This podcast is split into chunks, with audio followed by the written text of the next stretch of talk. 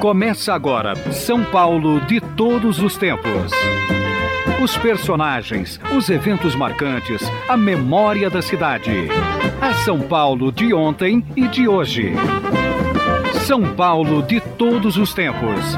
Um programa premiado com o colar do centenário pelo Instituto Histórico e Geográfico de São Paulo. Apresentação de Geraldo Nunes.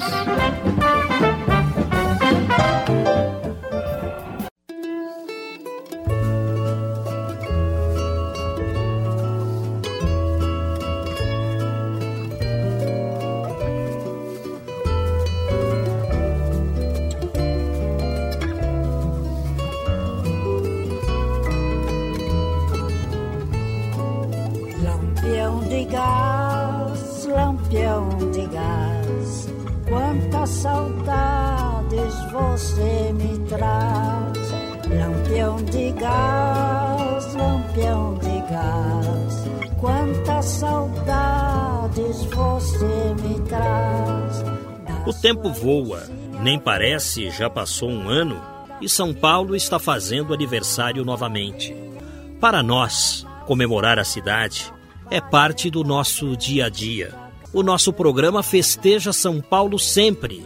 Para a edição de hoje, selecionamos importantes depoimentos deixados no São Paulo de todos os tempos ao longo de 10 anos. Portanto, a edição de hoje é especial.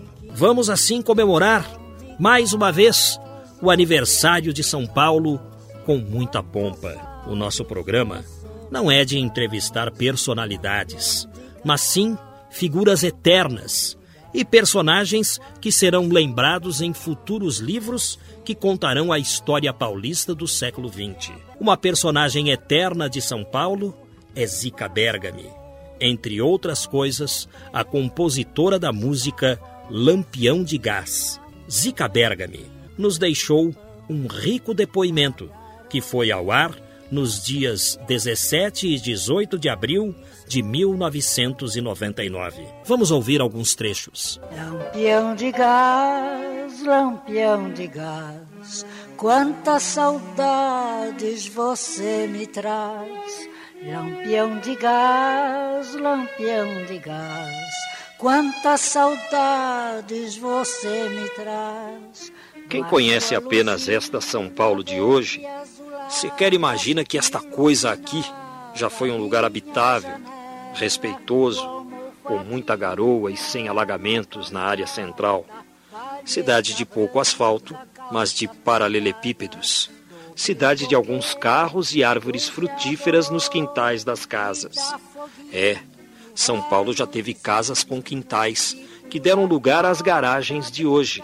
Quem viveu nesta São Paulo não viu a sofisticação nem a miséria de nossos dias, mas conheceu coisas que nós nem sonhamos terem existido aqui. Por exemplo, batateiros, verdureiros, gente do circo, das fábricas, crianças que iam à escola e, portanto, viravam cidadãos. Por tudo isso, é que a São Paulo de hoje ainda mantém, apesar dos pesares, a fisionomia de bairros tranquilos, de gente que caminha sem pressa e de uma música genuinamente paulistana, meio caipira, meio folclórica. Carvoeiro do vassoureiro com seu pregão da vovozinha muito branquinha fazendo rosca, sequilhos e pão. Se Rita Lee, como disse Caetano Veloso, é a mais completa tradução da São Paulo de hoje, Zica Bergami, compositora de Lampião de Gás, música que fez sucesso na voz de Inesita Barroso, é a tradução de uma São Paulo que não é a de hoje nem a de ontem, mas a de sempre, porque é a São Paulo de quem vive aqui, a São Paulo dos bairros, que é a de todos nós. Zica Bergami está conosco nos estúdios e vai contar histórias no São Paulo de todos os tempos. Da Graça.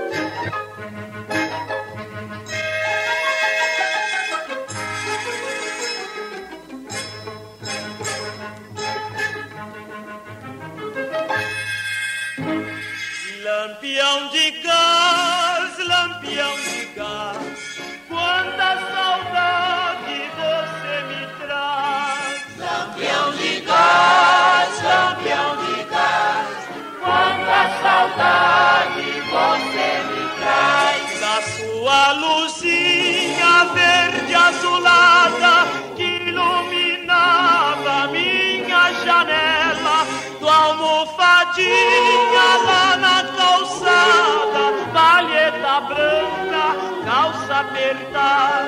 O São Paulo de todos os tempos vai conversar com a compositora da música Lampião de Gás, a Zica Bergami. Zica, que emoção recebê-la aqui. Eu tô tão feliz. Ah. Muito obrigado por ter vindo, viu? Muito obrigada. Eu que estou feliz de estar perto de você, viu? Muito obrigada de você ter me convidado, tá? Você já conhecia o nosso programa aqui, o São Paulo de todos os Já, tempos? eu sempre assisto o programa São Paulo de todos os tempos. E gosto muito. Obrigado, E viu? muita gente gosta também. Zica Bergami. Esse não é o seu nome, né? Zica é um apelido carinhoso. Meu nome é Elisa Campiotti Bergami. Mas o meu pai me chamava de Elisica e eu fiquei Zica.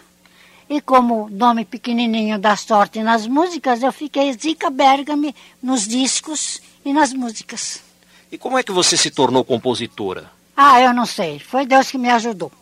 Deus tem sido muito bom para mim. Tem me dado muita alegria, muita, muita alegria mesmo. Me deu uma filha maravilhosa. Tudo isso que eu faço é a ajuda dele. Se não fosse Deus, eu não faria nada. O que, que eu sou? Nada. E como é que se chama essa sua filha maravilhosa? Silvia Bergami Nogueira Ferraz. É, porque se ela é maravilhosa, precisamos citá-la. Muito boa, tem um coração de ouro. E quem são os seus pais, os seus avós, Zica Bom, Bergami? os meus avós, avós, pais de meu pai, eram Antonieta Campiotti e Luiz Campiotti, Imigrantes italianos? imigrantes italianos.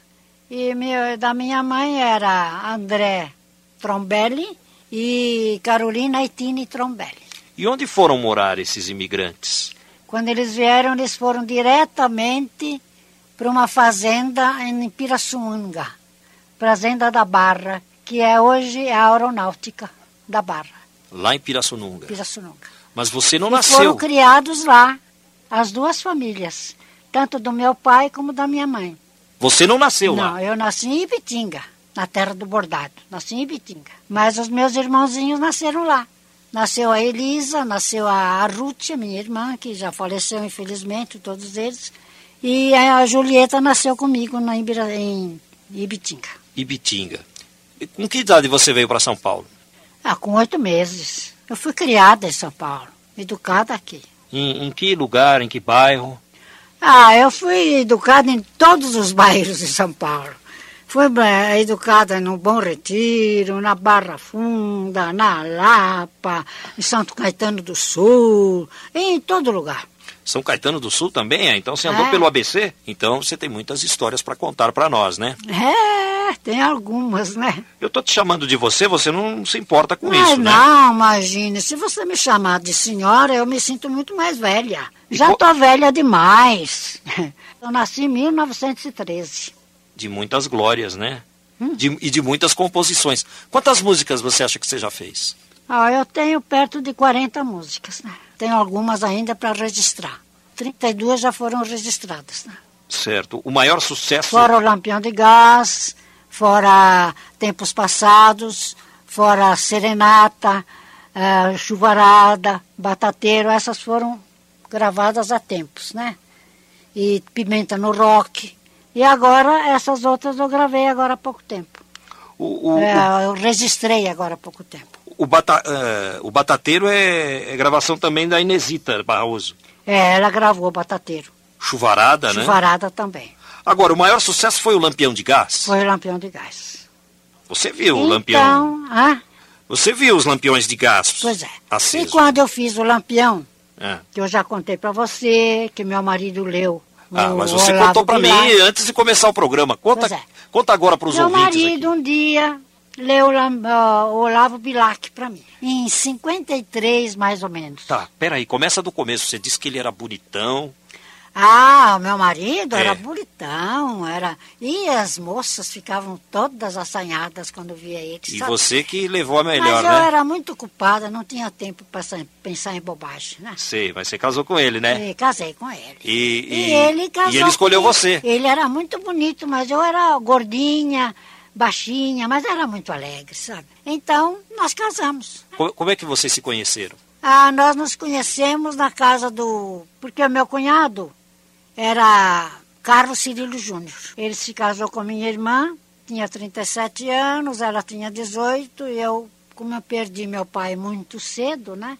Ele acabou de me educar. O Carlos Cirilo Júnior, que é nome de Júnior, rua no que Foi Morumbi. deputado estadual, deputado federal, foi embaixador, foi ministro duas vezes. E eu fui criada com ele, ele me educou como pai. E ele gostava muito de mim, eu queria muito bem a ele. E, e o seu marido, como se chamava? Virgílio Bergame Filho. Você o conheceu através do Carlos Cirilo? Através, ah, conheci porque ele era amigo dos filhos do meu cunhado, que meu cunhado era casado pela segunda vez com a minha irmã. Né? Certo. E ele tinha três filhos. Então ele era amigo dos filhos do meu cunhado. E aí foi aí que ele, ele me conheceu. Porque ele ouvia falar, é a Zica, Zica, Zica, pensava que era uma velha de 60 anos. Mas quando me viu, viu que eu era uma mocinha, bonitinha. Então ele gostou de mim. Gostou de você. É. Tá vendo? E você levou a melhor em cima de todas as outras. Foi, foi engraçado, viu? E nós noivamos sete cinco anos de namoro e sete anos e dois anos de noivado. E aí ele leu Olavo Bilac. E o que aconteceu? Aí, uns anos passados, ele leu Lavo Bilac e eu gostei muito porque ele lia muito bem. No dia seguinte, eu resolvi. Disse, ah, vou ver se eu sei fazer um verso. Mas não é brincadeira, muita pretensão da minha parte. Não. Mas não é que saiu o verso. Saiu o verso, meu marido leu de noite, eu disse, está muito bom, está ótimo, continua. Então eu continuei, né? Continuei, daí eu fazia ah, verso pro cachorro, pro gato, pro vizinho, pros amigos, pros parentes que estavam fazendo estágio nos Estados Unidos. E fui fazendo, fazendo, fazendo, fazendo. Depois um dia eu disse, ah, que pena. Eu queria tanto botar melodia nesses versos, mas eu não sei. Aí nesse dia teve um casamento. Eu fui no casamento perto de casa, Onde é que era? na igreja São Gabriel, eu morava na Henrique Martins. Cheguei em casa, eu pedi para Deus que me ajudasse a botar melodia nas minhas músicas. E não é que quando eu chego em casa eu ponho a primeira melodia? No barqueiro. Barqueiro que rema na noite serena, venha me buscar. Na tua barquinha ligeira, quero embarcar. E aí comecei a botar melodia em todas. E em 57 saiu o Lampião de Gás. Aí todo mundo dizia, Zica, vai procurar a Inesita. Vai procurar a Inesita. Eu digo, não, não vou. Eu tenho vergonha de procurar a Inesita com essa bobagem. Não vou, de jeito nenhum. Mas todo mundo falava, todo mundo. Então um dia eu fui em casa do- da, da minha irmã, que estava lá o Guilherme de Almeida, aquele grande poeta. E minha irmã disse, canta o teu lampião de gás pro Guilherme de Almeida. E eu cantei. Ele disse, o que, que você está esperando que não vai procurar a Inesita? Isso aí é um, é um grande sucesso. O próprio Guilherme de Almeida falou O isso? próprio Guilherme de Almeida falou isso. Aí eu me animei, eu disse, ah, então eu preciso procurar, né? Ser mandado pelo Guilherme de Almeida, né? É uma autoridade, né? Eu fui um dia na Quintino Bocaiúva, que tinha a gravadora Copacabana, no primeiro andar, e tava, ela estava conversando com ele, veio Cordovil, perto do elevador. Aí ela chegou e disse, o que, que a senhora deseja? Eu disse, olha, Nesse, eu vim aqui não para você gravar nada. Eu queria apenas que você me desse uma opinião sobre as minhas músicas, porque foi o Guilherme de Almeida que me mandou. Ela disse, ah, é? Foi o Guilherme? Digo, pois é. Eu queria que você me desse uma opinião, que todo mundo diz que são boas, mas eu não acredito. Eu acho que é bobagem, brincadeira. Mas ele mandou e eu vim. Tomei a liberdade de vir. Aí ele disse, olha, então vamos fazer o seguinte: na segunda-feira, às quatro horas da tarde, eu vou na sua casa. Digo, mas você vai mesmo? Disse, vou. Às quatro horas em ponto eu estou lá. Aí eu esperei com o meu professor de piano. Quatro horas em ponto ela estava lá em casa. Aí ela ouviu as músicas, gostou. Quando ela ouviu o Lampião de Gás, ela disse, ah, essa eu quero gravar.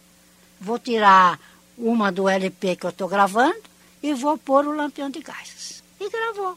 E graças a Deus foi o sucesso que foi. Lampião de gás, lampião de gás, quantas saudades você me traz. Estamos ouvindo trechos de uma entrevista que fizemos com Zica Bergami, compositora de Lampião de Gás, no ano de 1999. Mas agora, vamos abrir espaço para Juliano Spayer. Viva São Paulo! A ouvinte Nelly Lani lembra como era o ritual das compras numa São Paulo com neblina e garoa em 1935. De mantô branco, boina e luvinhas, a paulistana de quatro anos ia de bonde camarão com a mãe ao centro fazer umas comprinhas. Na rua direita e Barão de Tapetininga, lindas lojas. Entramos na Casa Alemã, minha mãe sentava-se numa das elegantes cadeiras à frente do balcão e logo vinha um caixeiro atendê-la, trazendo para a menininha uma bola colorida cheia de gás. Depois, rumo ao chá do mapping. Linho, porcelana, prata, senhoras elegantes e suas arrojadas piteiras saboreavam o five o'clock com requinte. Acho que é por isso que até hoje gosto do meu chá preto com leite, torradas louras, não queimadas, cortadas em três longos retângulos. Essa entrevista com Zica Bergami foi tão boa que apresentaremos mais um trecho na sequência do programa. Agora, um intervalo. São Paulo de todos os tempos. Uma viagem ao coração da cidade grande. que vem caindo com vento e com trovoada. Estamos ouvindo Chuvarada, composição de Zica Bergami, na voz de Inesita Barroso. Correndo pra enxurrada, abrindo surco na terra, vergastando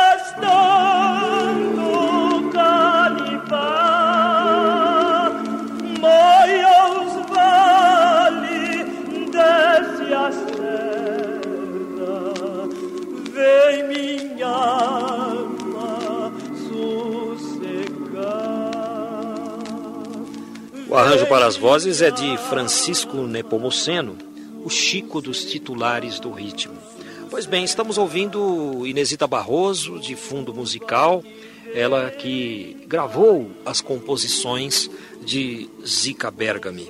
No entanto, o principal sucesso é Lampião de Gás, nós já falamos de Lampião de Gás no bloco anterior, e você, Zica Bergami, começou a falar da sua inspiração na hora de compor Lampião de Gás. Eu gostaria de dar continuidade a, a essa pergunta, uh, Zica, porque Lampião de Gás é uma coisa muito bonita, é uma música que fala de sentimento, é uma música que fala de São Paulo e que fala de saudade.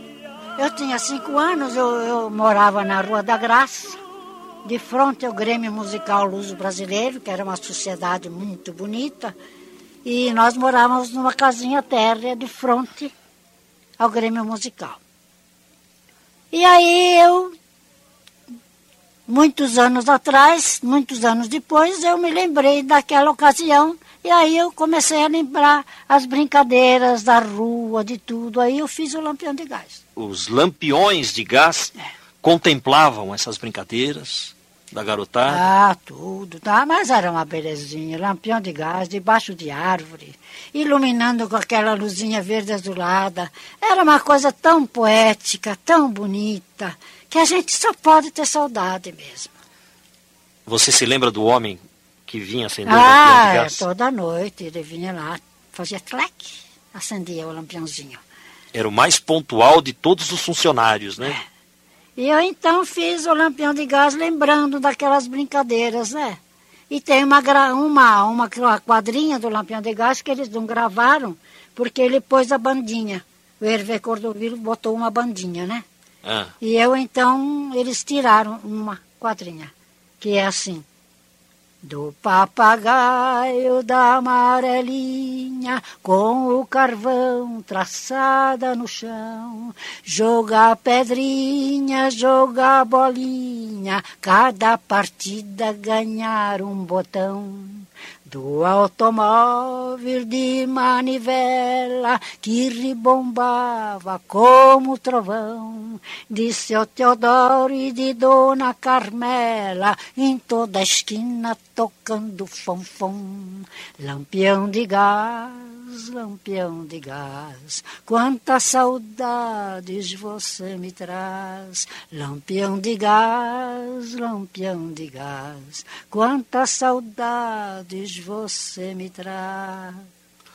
O seu nome correto é Elisa Campiotti Bergami. Zica Bergami porque os seus pais a chamavam de Elisica. Você contou isso para nós no, no, primeiro bloco do programa, e para quem está sintonizando o rádio agora, eu estou repassando essa história. A Zica Bergami nasceu em Ibitinga no dia 10 de agosto de 1913. Os pais da Zica Bergami deixaram o mundo muito cedo e ela acabou indo morar com a irmã, que era casada com o Carlos Cirilo Júnior, deputado, que é nome de rua hoje em São Paulo. Zica, como é que chamava sua irmã? Ruth, Maria Ruth. Maria Ruth. Campiotti. Quer dizer, você recebeu Sim. deles o carinho que deveria Tudo. ter vindo minha dos irmã pais. foi a minha segunda mãe e meu cunhado foi o meu pai. Vocês moravam na Rua da Graça? Não, nós morávamos na rua Albuquerque, Fernando de Albuquerque, aqui em São Paulo. Moramos em muitos lugares, né? Fernando de Albuquerque é uma travessa na da rua, Consolação. Na, na Alameda. O que contar para nós? Porque Ah, ela- a sua inspiração para São Paulo antiga nasceu da vida de menina. Fala. É, lá eu, eu me lembro do Lampião de Gás, me lembro da, das brincadeiras lá do Bom Retiro, né?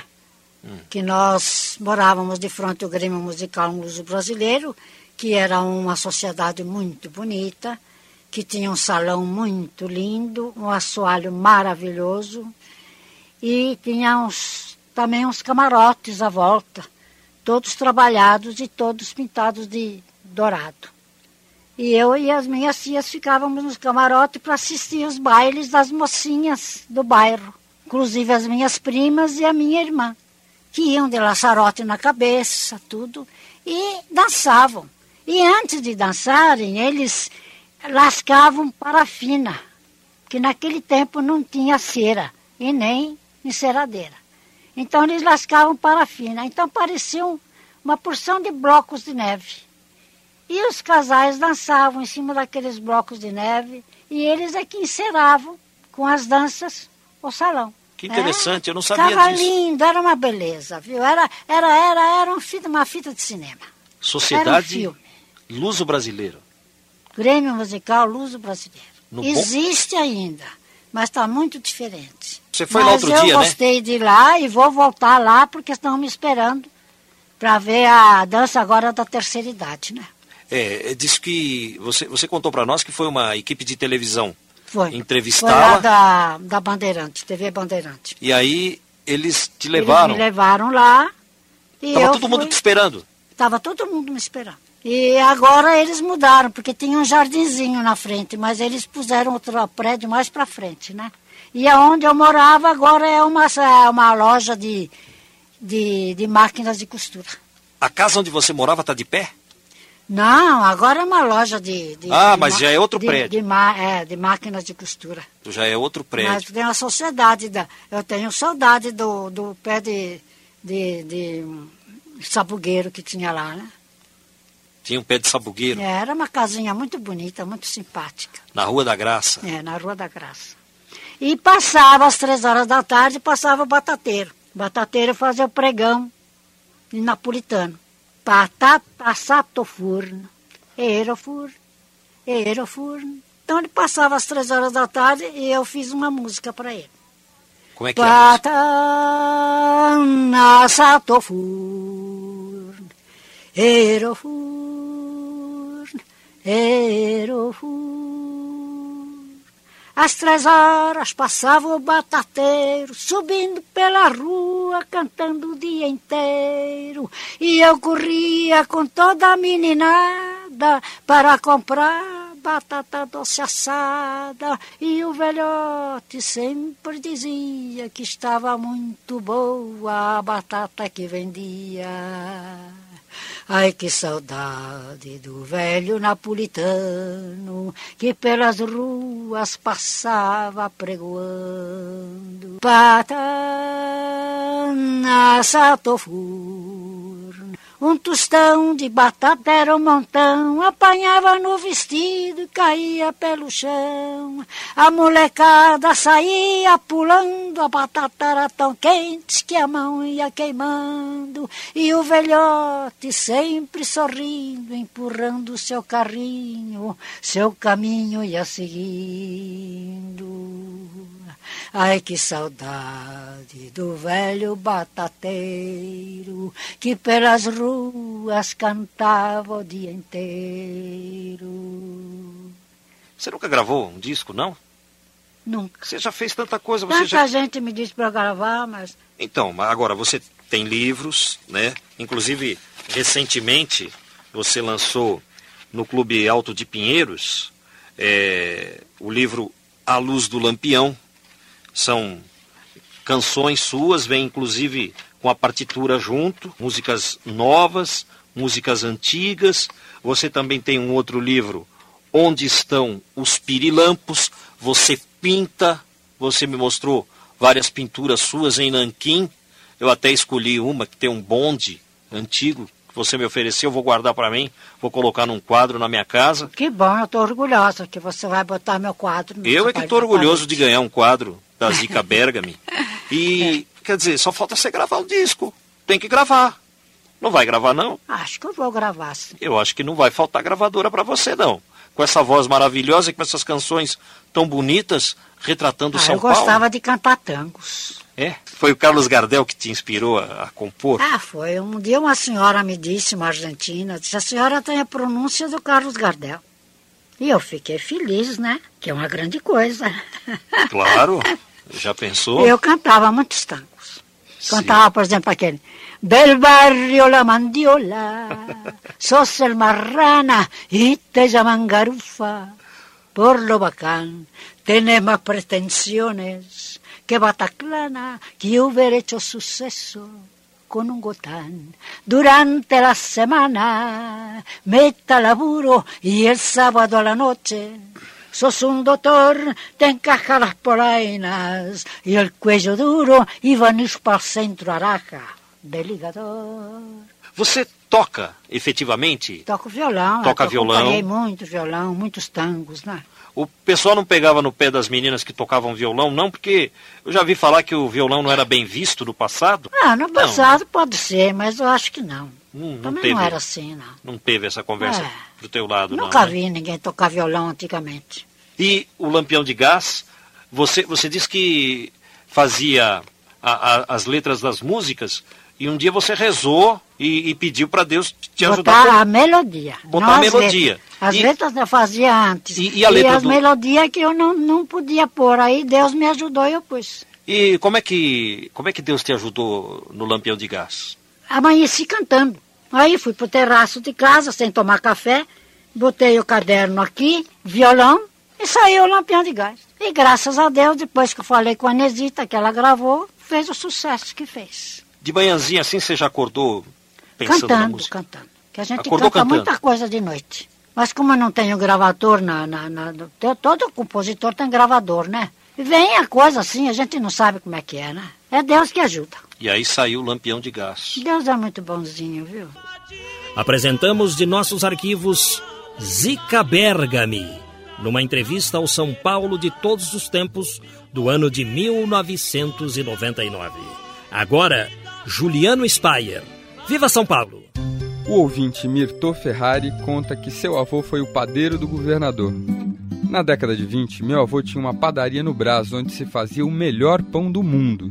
Todas as manhãs, cedinho, ele ia com sua carroça puxada a cavalo levar pão para o Palácio dos Campos Elíseos, sede do governo estadual. Numa dessas manhãs, encontrou o governador caminhando pelos jardins, onde havia vestígios de uma festa recém-acabada. Meu avô recolheu do chão um talher de prata e o entregou ao governador, que, num gesto de agradecimento, o deu ao meu avô. Esse talher de prata está guardado até hoje com muito orgulho por uma prima que mora no Canadá. Participe também do São Paulo de todos os brasileiros. Repórter Fabiana Novello. Serão sete horas de shows na Avenida Paulista para comemorar o aniversário de 451 anos da cidade. No dia 25, as atrações vão começar ao meio-dia e seguir até às sete da noite. A expectativa é que a festa reúna um milhão de pessoas. O presidente da Embi Turismo, Caio Luiz de Carvalho, explica que bandeiras do município e do estado serão espalhadas pela avenida. O que falta muito aqui para nós paulistanos é cantarmos, vestirmos um pouco a camisa da nossa terra terra. Né? Eu acho que é uma homenagem que o paulistano deve prestar à sua cidade com as nossas cores, né? estendendo a nossa bandeira, mostrando que São Paulo, com todas as diversidades, com todos os problemas sociais, é onde vive, é onde a gente ganha o nosso pão. Eu acho que é importante isso, nós cantarmos a nossa aldeia. Quem quer ser universal tem que cantar a sua aldeia, como diz o poeta. E nós, paulistanos, temos que aprender, a cantar cada vez mais a nossa aldeia. Eu acho que isso é importante. Caio Luiz de Carvalho acrescenta que haverá também um desfile de 200 carros antigos pelas ruas da cidade.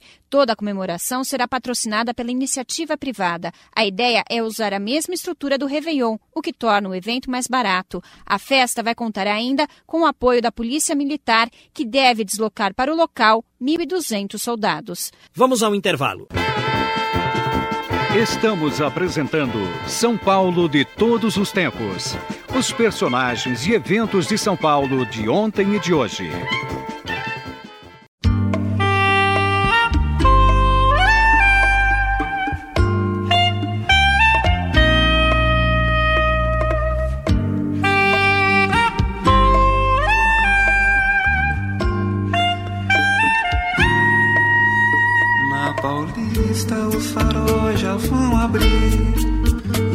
Milhão de estrelas prontas para invadir os jardins onde a gente aqueceu numa paixão.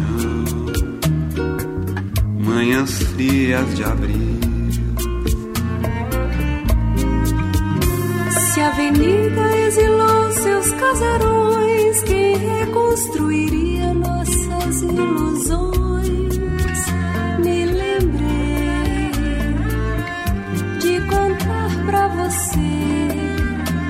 Essa canção que o amor conseguiu.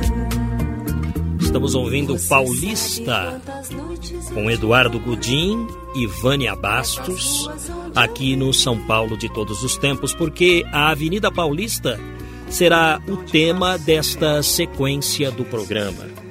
A Avenida Paulista, hoje em dia dedicada a tantas comemorações, mas no passado um local afastado do centro e por isso procurado pelas famílias mais abastadas. Na esquina da Paulista com a Rua Augusta, onde hoje está o Conjunto Nacional, havia no passado a elegante mansão de Horácio Sabino. Uma antiga moradora deste casarão, Helena Maria de Souza Queiroz, a Colibri, neta de Horácio Sabino, veio ao São Paulo de todos os tempos nos dias 1 e 2 de setembro de 1999 contar lembranças do antigo casarão. Vale a pena relembrar este programa.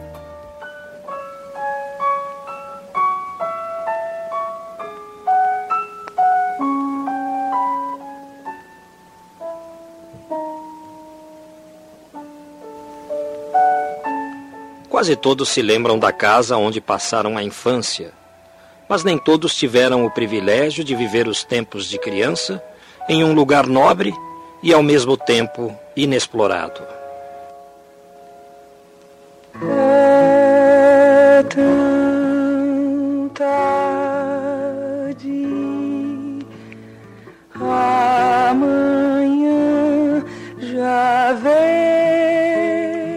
A Avenida Paulista, do final do século XIX até a década de 50, foi o sinônimo de uma vida abastada, mas voltada à natureza, vida do campo, Nos quintais das casas havia árvores frutíferas, hortas, flores e tanques com peixes. O leite das crianças era extraído in natura das cabras que balançavam sinos a visitar os bairros. Cachorro, gato, cavalo, bosques, árvores europeias e da Mata Atlântica. Tudo isso na São Paulo pré-quatrocentona. O boi pega neném. Na esquina do ponto mais alto do Espigão, com a Rua Augusta, existiu a casa de Horácio Sabino, construída em 1904 e demolida para dar lugar ao Conjunto Nacional. Da mansão restaram somente algumas fotos e recordações.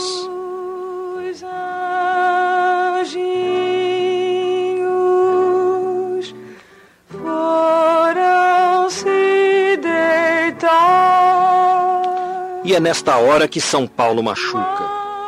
Não pelo que ficou do passado, porque este morreu e não voltará mais.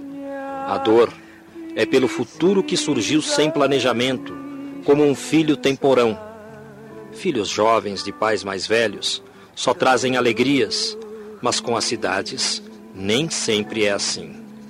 Tudo o que está na Avenida Paulista de hoje poderia existir em outro lugar. Na Faria Lima, na Berrine, na São João, na Duque de Caxias. Imagine nossa cidade. Seria ainda mais rica. Mas a riqueza de São Paulo, que também é a fome de alguns de nós, gerou este progresso desordenado que nos faz perguntar: até quando será assim? Até quando?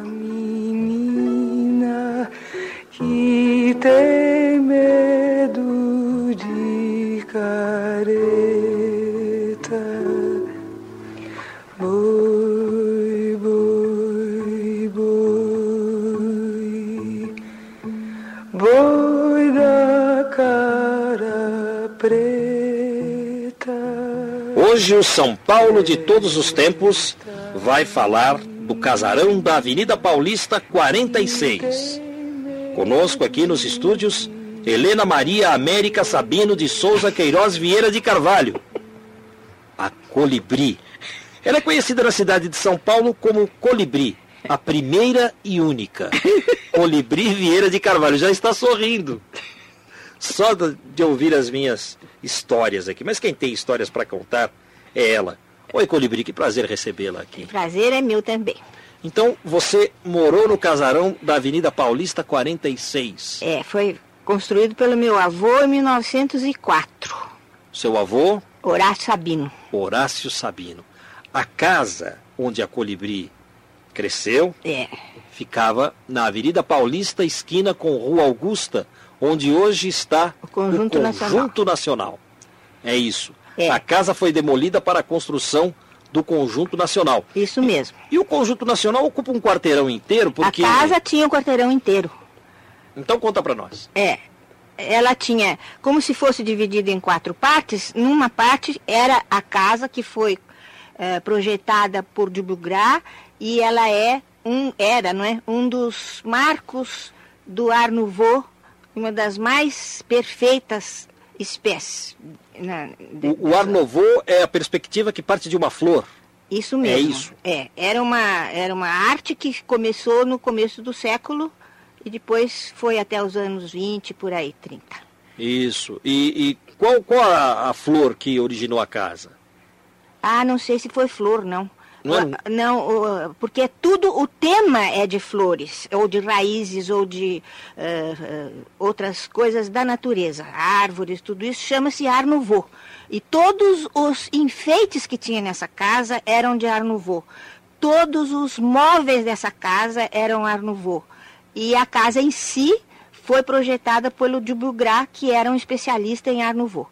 E o meu avô mandou vir todas as coisas que serviam para enfeites ou para ah, a casa, ele mandou vir tudo da Europa. Naquele tempo, aqui no Brasil, não existia uma pessoa que pudesse fazer tudo que ele imaginou, porque foi o meu avô que imaginou tudo isso.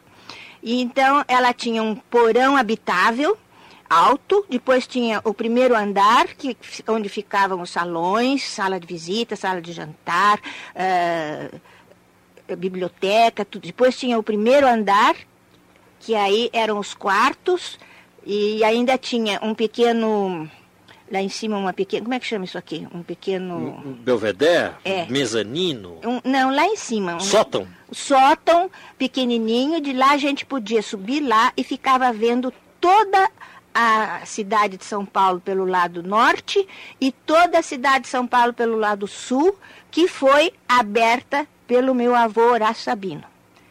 A parte sul, quando o vovô construiu a casa, era completamente inexistente. Era uma floresta e também tinha umas chácaras. É, a, a, casa, portanto, não era muito alta, mas não havia nada em frente, nada, dava para e ver depois tudo. a Avenida Paulista é o espigão da cidade de São Paulo, é a parte mais alta da cidade de São Paulo. O São que é que você- 740 metros de altitude. Colibri, o que é que você via da sua casa lá, na Paulista, é, Dava olhando para o centro? da- Pro centro dava para ver tudo. Porque Já via os prédios, o prédio do Banco do Não, Estado? não, não, não, nada disso. Isso tudo foi bem mais tarde. Quando eu era bem pequena, não existia essas coisas. Eu já sou uma pessoa com bastantes anos de vida, por isso eu lembro bem. E depois, quando começou, aí fizeram o Trianon, fizeram aquelas coisas todas, e aí a cidade ficou do lado direito e do lado esquerdo os bairros que o meu avô foi abrindo aos poucos. É, e nós vamos falar sobre isso É. também, da abertura do Jardim América, do É. Jardim Europa. Isso mesmo. E, e- mas antes, eh, deixa eu perguntar, você não- viu o Martinelli de lá? já tava- Havia. O Martinelli, já era um dos poucos que tinha. Pois é. Martinelli já estava prontinho. Já estava. Não sei quando é que foi feito o Martinelli, mas eh, já Final da década ver. de 20 ele foi inaugurado. É, então é isso, já dava para eu ver. É isso. É. Estamos entrevistando a Helena Maria América Sabino de Souza Queiroz Vieira de Carvalho.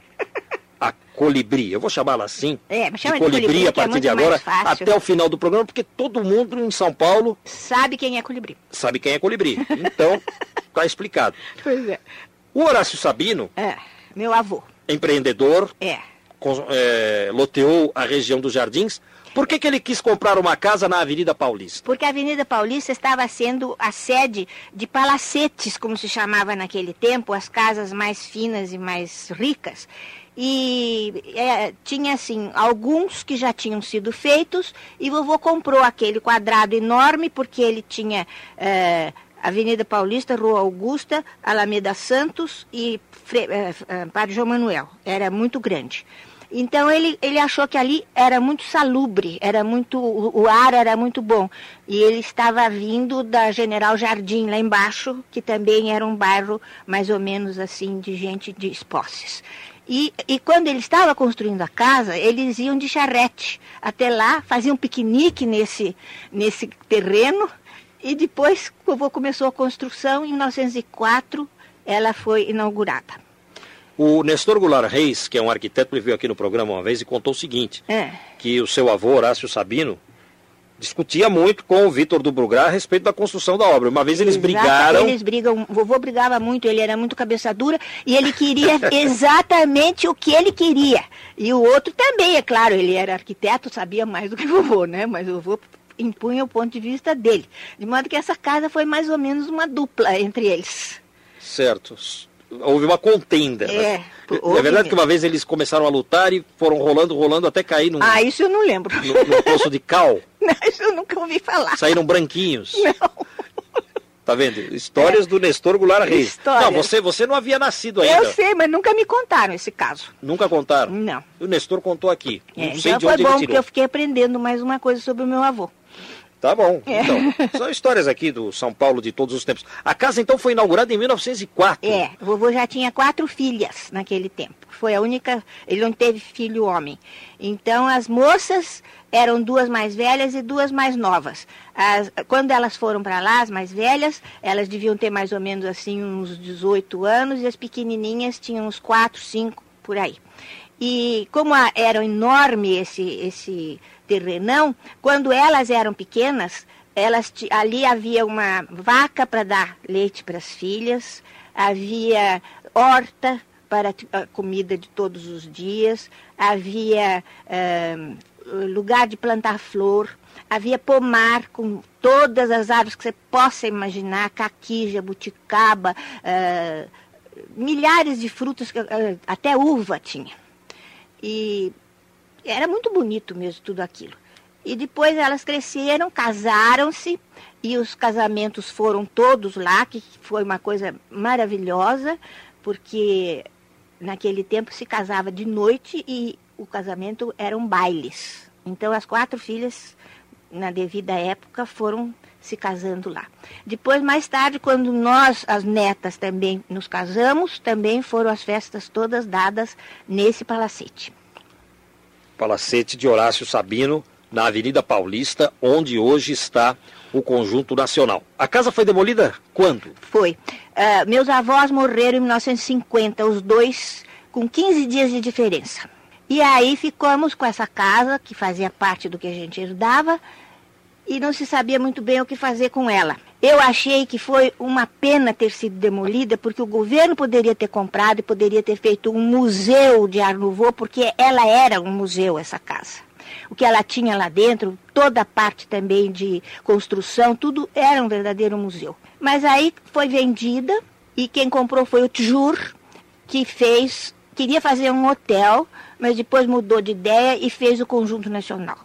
E para a gente vender para o Tjur, ele prometeu que não ia mexer em nenhuma árvore porque eram árvores enormes. Sobraram todas, né? Sobraram, é. Inclusive um carvalho que o vovô mandou vir da Europa, maravilhoso, que ficava na esquina da Augusta com a, com a Avenida Paulista, era tão grande que as crianças davam a mão assim, todos, e era preciso cinco ou seis crianças dando a mão para conseguir fechar o, o, o, tamanho do tronco. E essa árvore não existia no Brasil, né? Não, por isso que veio de lá. É ele, um carvalho. Ele introduziu. Ele trouxe, pois é, ele tinha duas.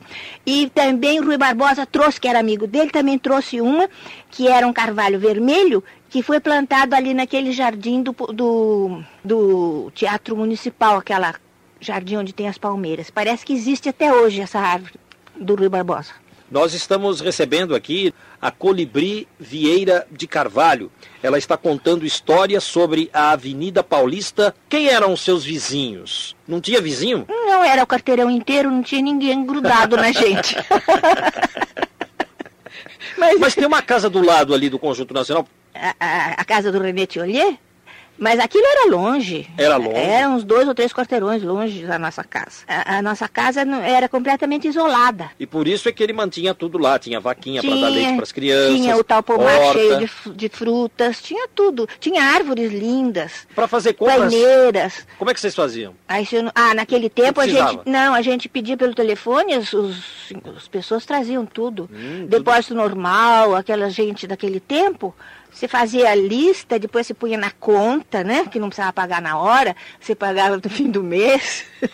e aí vinha tudo que precisava. E delivery, com certeza, delivery só para vocês ali, é. os abastados da é, Avenida Paulista. Naquele tempo, isso mesmo. Então encomendava-se pelo telefone. Pelo telefone. Que eram poucos também era os telefones. poucos telefones, era poucos automóveis, era pouco tudo. Qual o número do telefone da sua casa nos tempos de 71500. 71500. Cumprido, não? Poxa vida. Histórias da Avenida Paulista tiradas de nossos arquivos. 1999. Agora, Juliano Spayer. Viva São Paulo! O ouvinte Antônio Campo Júnior conta como sua família se mudou de um porão para um sobrado. Assim como a maioria das famílias negras, em 1950, meus pais moravam no porão de uma casa no bairro de Perdizes. Interiorano, meu pai relutou em tentar uma fezinha no jogo do bicho, mas um dia, influenciado pelos amigos, resolveu arriscar. O palpite veio de uma peça de toucinho que vira na noite anterior no porão onde minha mãe cozinhava. Na capa da peça estava escrito com pincel azul: lote 19, peça 78. E não deu outra, ele acertou no milhar. O dinheiro nos possibilitou a compra e a reforma de um sobrado no bairro do Limão, para onde nos mudamos e que até hoje está lá. Participe também do São Paulo de todos os brasileiros. AM 700 kHz.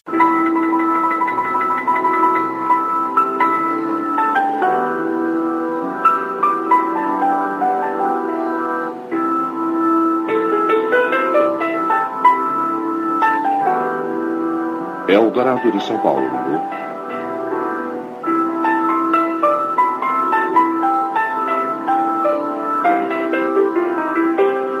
Piano ao cair da tarde.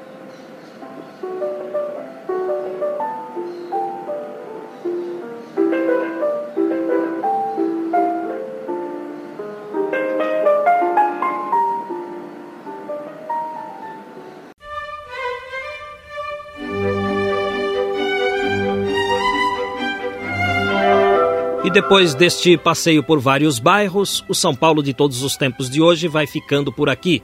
Estaremos de volta na semana que vem. Até lá!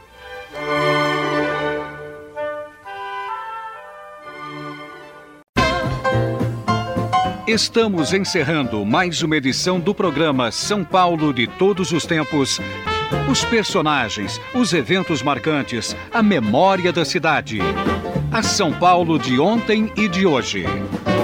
São Paulo de Todos os Tempos. Um programa premiado com o colar do centenário pelo Instituto Histórico e Geográfico de São Paulo. Apresentação de Geraldo Nunes.